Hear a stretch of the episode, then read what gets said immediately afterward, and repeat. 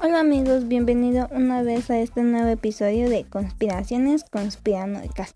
¿Sabías que los ecotecnologías es un conjunto de técnicas aplicadas y garantizan el uso de los recursos naturales de manera limpia derivadas de algunas ciencias que integran los compás del estudio de la ecología y la tecnología usando los principios de la ecología permacultural?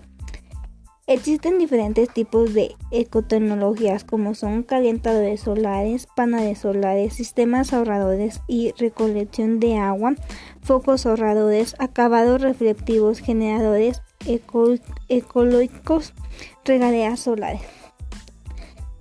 Yo en mi caso utilizo lo que es el calentador solar, los focos ahorradores, las regaderas ahorradoras y acabados reflectivos. ¿Por qué los uso? Los uso porque principalmente no contaminan y es una energía renovable.